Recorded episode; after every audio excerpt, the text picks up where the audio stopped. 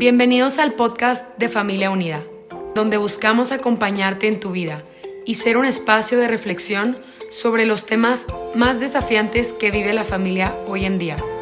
Nuestra misión es acompañar y fortalecer a las familias, ofreciendo medios de formación y consultoría. Gracias por permitirnos llegar hasta ti. Confiamos en que cada episodio será una oportunidad de aprendizaje y reflexión personal. Hola amigos de Familia Unida, yo soy Trixia Valle, experta en la prevención del bullying y bienvenidos al podcast Paz Escolar, la única solución al bullying. Y quiero comenzar este primer episodio hablándote de qué es el bullying y cuáles son las repercusiones que tenemos como sociedad de este fenómeno, porque ha aumentado de la forma alarmante. Primero comencemos por comprender que el bullying es una situación que se da de uno a un grupo de niños o jóvenes hacia otro muy puntualizado que tiene nombre y apellido y que se le acosa constantemente por sentir que tiene menor fuerza, importancia, relevancia o simplemente porque se hace objetivo de las agresiones constantemente. Este fenómeno, si bien no es distinto a la naturaleza humana y quizás podamos pensar que desde el hombre primitivo ha existido, en las fechas recientes, desde 2006 que yo llevo analizando el fenómeno, donde se popularizó por Donald Weus toda esta corriente que hablaba de un fenómeno creciente en las escuelas, donde los niños y las niñas cada vez tenían una convivencia más burlona, más eh, de molestar, con una cultura más hacia la violencia, que fue aumentando y yo desde ese momento, desde 2007, cuando trabajé por primera vez en un colegio con este tema, detecté que había muchos factores que influían en él. El primero, eh, la falta de influencia en las familias, dado que mamá y papá hoy trabajamos, y me incluyo, y que requerimos estar más tiempo fuera de casa, dejando a los hijos con una menor comunicación y de ahí viene también el segundo factor que es las horas que se calcula que son ocho horas aproximadamente en cualquier niño o niña que pasan en pantallas ya desde estas fechas. Esto es un dato que dio a favor de lo mejor, que los niños pasaban ocho horas al día en tabletas. Eh, puede ser cualquier tipo de medios, ya sea televisión, tableta, celular, cine, cualquier cosa que sea una influencia hacia sus valores.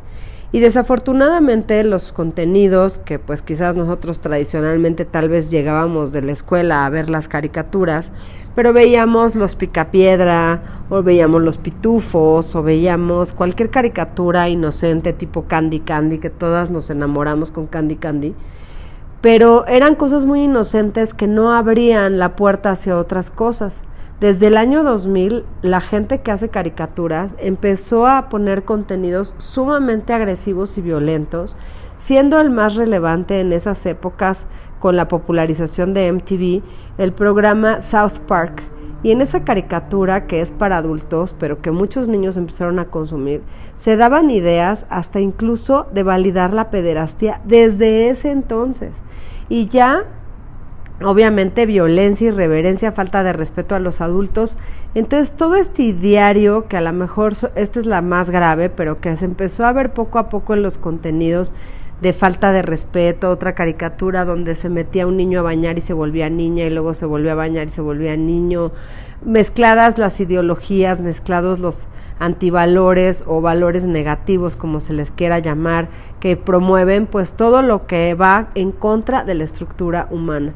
¿Cuál es la estructura humana? El conocerte y el respetar a papá y mamá, porque la mitad de tus células vienen de papá y la mitad vienen de mamá. Por eso el cuarto mandamiento es honrarás a tu padre y a tu madre. Y cuando tú no haces eso, existe un autorrechazo hacia ti mismo.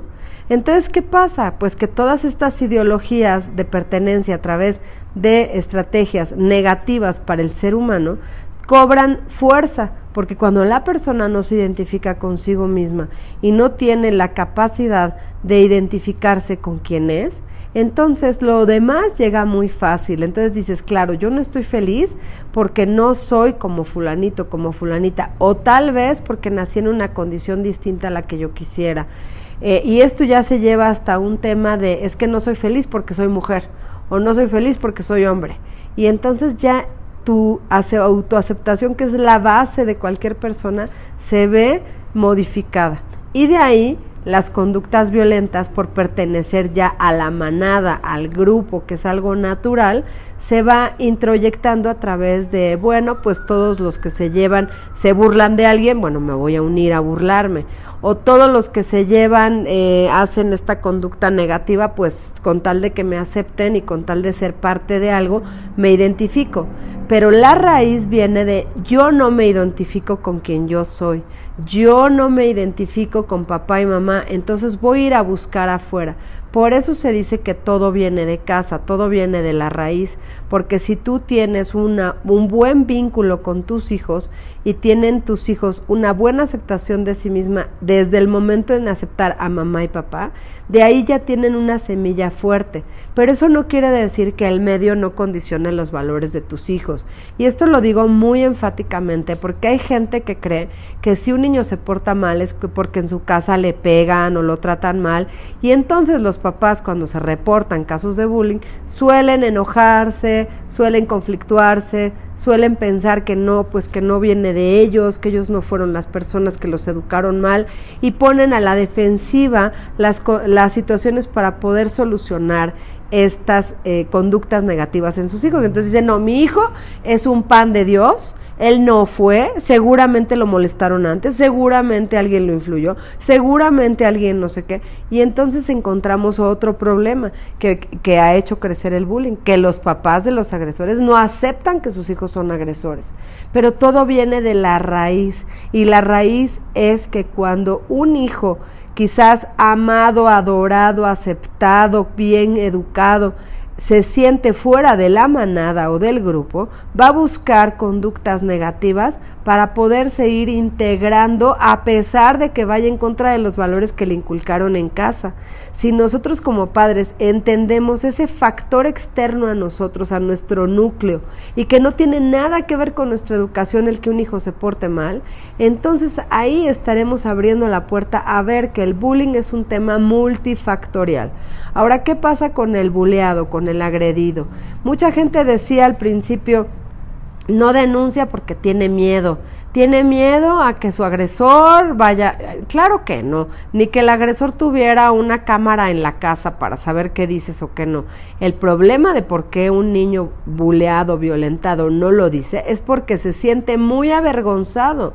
No hay nada de diferencia entre un niño golpeado en casa que no quiere que nadie se dé cuenta que lo golpean en casa, a un niño que es buleado en la escuela y que no quiere que nadie sepa que lo están buleando, porque ambas cosas condicionan lo que él siente como su capacidad de, sobrevivir por sí mismo y se siente mal consigo mismo por no poderse defender ante estas agresiones. Por eso cuando aunque haya evidencia y alguien le diga es que lo están molestando y le cuenten a la mamá, al papá, a la abuelita, ellos van a decir, no es cierto, a mí nadie me molesta y cuesta trabajo que lo reconozcan. Entonces el primer paso para solucionar el bullying es que el que es agredido acepte que lo está haciendo. El segundo tema es que a los agresores se le pongan consecuencias que puedan ayudarlos a reflexionar por qué estas conductas. Puede ser por una falta de aceptación propia, puede ser porque está replicando la violencia que vive en casa, o puede ser por pertenecer a un grupito y que pues agradarle a un líder negativo, que esto sucede muy comúnmente. Ahora, cuando no se arregla todo este problema, el que es bulleado va a hacer bullying en el 85% de las veces. Es decir, un niño que fue bulleado en segundo de primaria, aunque tenga la familia más maravillosa, aunque no tenga malas influencias en lo que ve en los medios, aunque nada pase de eso, simplemente su instinto de supervivencia lo va a llevar hacia querer agredir a los demás con tal de que no lo agredan. Entonces yo muchas veces llegaba a las escuelas y le decía, ¿por qué pegas o por qué molestas? Porque me estoy defendiendo. Y yo, ¿defendiendo de quién o de qué? No, no, no, pues no sé. No, bueno, pues yo tampoco, porque nadie te está molestando, nadie te está agrediendo. Pero tienes una idea o una impronta, que es algo que ya se grabó en tu mente, de que la gente en general te molesta. Y eso hace que haya niños agresores porque fueron agredidos. Entonces, como veremos así en resumen, es El buleado es alguien que se siente avergonzado y por ello no denuncia. Hay que trabajar muchísimo en el tema de su valía, decirle que no hay nada que, te que se tenga que sentir avergonzado. A mí me apenan padres de familia que regañan a sus hijos o incluso los golpean porque dicen, si tú no te defiendes, yo te voy a enseñar, quién sabe qué, porque no tiene nada que ver con defenderse, tiene que ver con que ellos se sienten avergonzados. Y la vergüenza es la emoción que más te quita la fuerza en la vida. Entonces desde ahí hay que decirle, mi amor, no hay nada de que avergonzarte. A cualquiera le puede pasar estar en un entorno en donde no te sientes fuerte, pero yo te voy a ayudar y te vamos a ayudar en casa a que te sientas fuerte, a que puedas pisar fuerte y sentirte bien contigo mismo. En el tema del agresor es encontrar de dónde viene este factor de violencia, si es de casa, si es por pertenecer a un grupito, si es porque no se acepta a sí mismo, o también hay otra última posibilidad que ya la American Psychiatrist Association está aceptando como válida y es que hay niños psicópatas. Un niño psicópata no siente remordimiento de lo que hace, no siente vergüenza de lo que hace, justifica sus acciones y es muy impulsivo. Este es el caso de una niña que a golpes asesinó a otra en el Estado de México y su perfil es justamente de sociópata, en donde ya se deja llevar por la ira cuando la, la enfrentaron con, con la niña a la que golpeó, dijo, pues ¿para qué no mete ni las manos? Pues yo no tengo la culpa que no se sepa defender. Entonces esto ya habla de un sociópata. Y eso crece cada vez más en nuestros días. De dónde viene o cómo se alimenta la sociopatía es muy complejo y es caso por caso donde se tiene que ver. Pero entonces son los cuatro factores que pueden ser de un buleado. ¿Y qué es lo que nos puede ayudar o lo que ha hecho crecer este tema del bullying?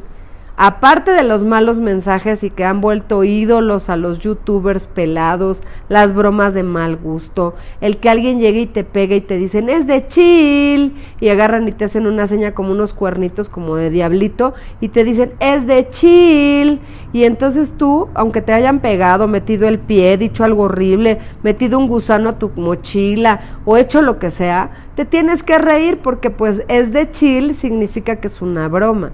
Entonces se ha vuelto todo en la casilla de broma y entonces estas agresiones ni siquiera se aceptan entre los niños y los jóvenes como agresiones, sino como bromas que acaban siendo de muy mal gusto y esto sí es influencia de los eh, que hacen a sus ídolos, a sus héroes que son muchos de los comunicadores que están en los medios y que fomentan esta violencia sutil o muy obvia, pero que para ellos todo es de chill. Entonces, pues aguántate porque fue una broma y ni me digas nada.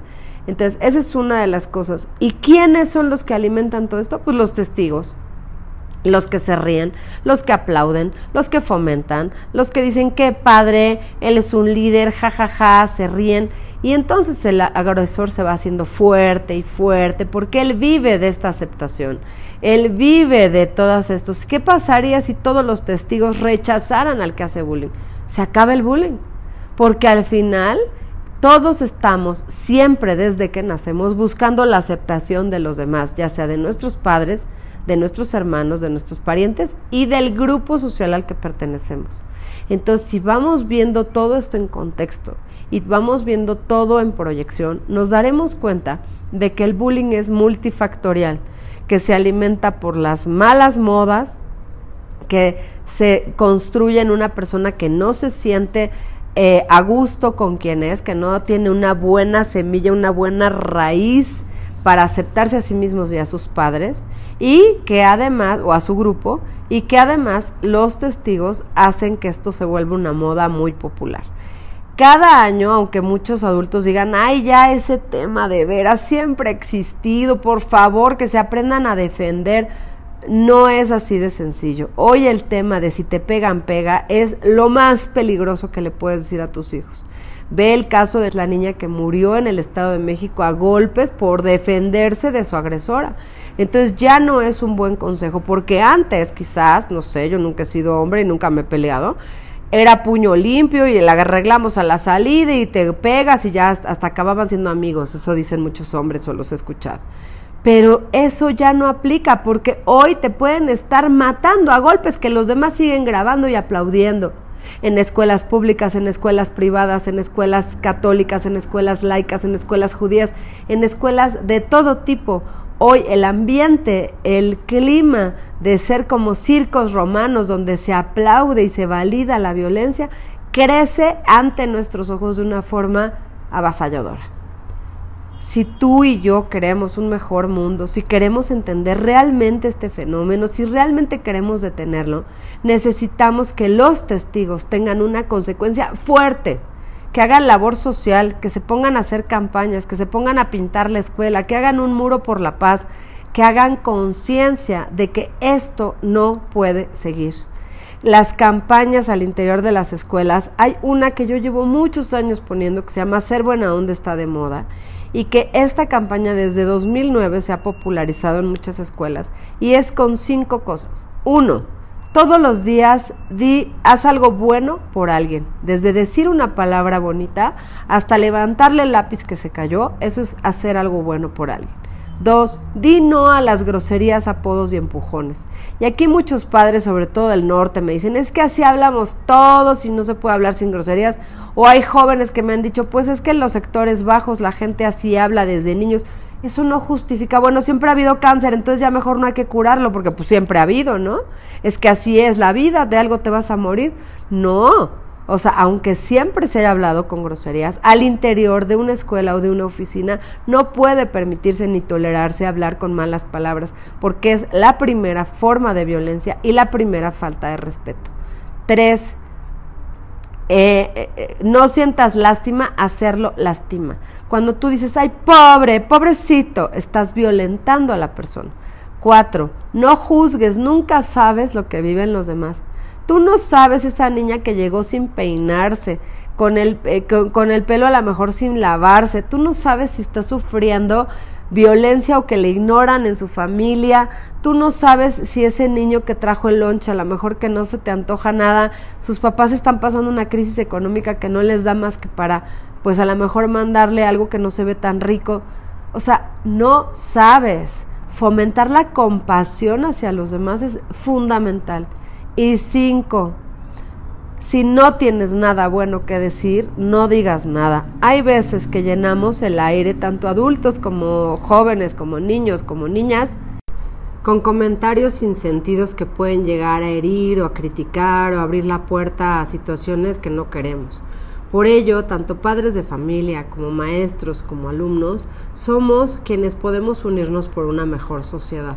Esta campaña lleva mucho tiempo implementándose, dando extraordinarios resultados y se trata de que estas cinco reglas se pongan como carteles en cada uno de los salones hechos por los alumnos. Las campañas tienen mucho mejor efecto cuando la paz efectiva se fomenta de los mismos alumnos. Por lo que no es hacer un plotter y hacer un cartel muy elaborado, sino que en una cartulina ellos expresen sus ideas, expresen su sentir al respecto, porque ahí vamos a ir descubriendo que hay muchísimos niños y niñas que quieren esa paz escolar, que quieren tener un ambiente a gusto, porque al final a nadie le gusta ir a la escuela todos los días, y hoy qué me van a decir, y hoy qué me van a hacer, y a ver hoy qué va a pasar, y a ver y hoy a quién molestan, y a ver y hoy cómo me defiendo, y ojalá y no me toque porque eso te quita la paz y además nos inhabilita la capacidad de aprender qué es el propósito de ir a la escuela. Si tú estás pensando, me van a robar el lunch, me van a empujar, me van a pegar, pues no vas a estar concentrado en lo que es verdaderamente importante. Así que la paz efectiva es la única solución al bullying, la única solución viable. Pero para que sea efectiva necesita haber una total cimentación de que además de las campañas propositivas que fomentan la paz, se existan tres pilares adicionales. Uno, la tolerancia eh, eh, positiva. Dos, la verdadera inclusión. Y tres, el lenguaje transformador. Estos temas los vamos a ir viendo en los siguientes capítulos del podcast, así que no te lo pierdas. Porque cuando hay una campaña de paz, suena todo muy lindo, muy bonito, pero necesita existir estatutos internos que sustenten esa campaña de paz. Porque de nada sirve decir, aquí en esta escuela todos estamos en paz, cuando los alumnos saben que hay eh, faltas de respeto, que los maestros no hacen nada, que no hay consecuencias contra los que se portan mal. Entonces, eh, se vuelve un proyecto fallido. La paz efectiva es la paz que verdaderamente sirve. La paz romana es la ausencia de guerra. La paz positiva es la paz que se promueve activamente. Y la paz efectiva, que es mi concepto del libro Déjame en paz de Editorial Pax, es la paz que verdaderamente sirve para que los ambientes escolares puedan eh, lograr convertirse en ambientes de verdaderamente sana convivencia.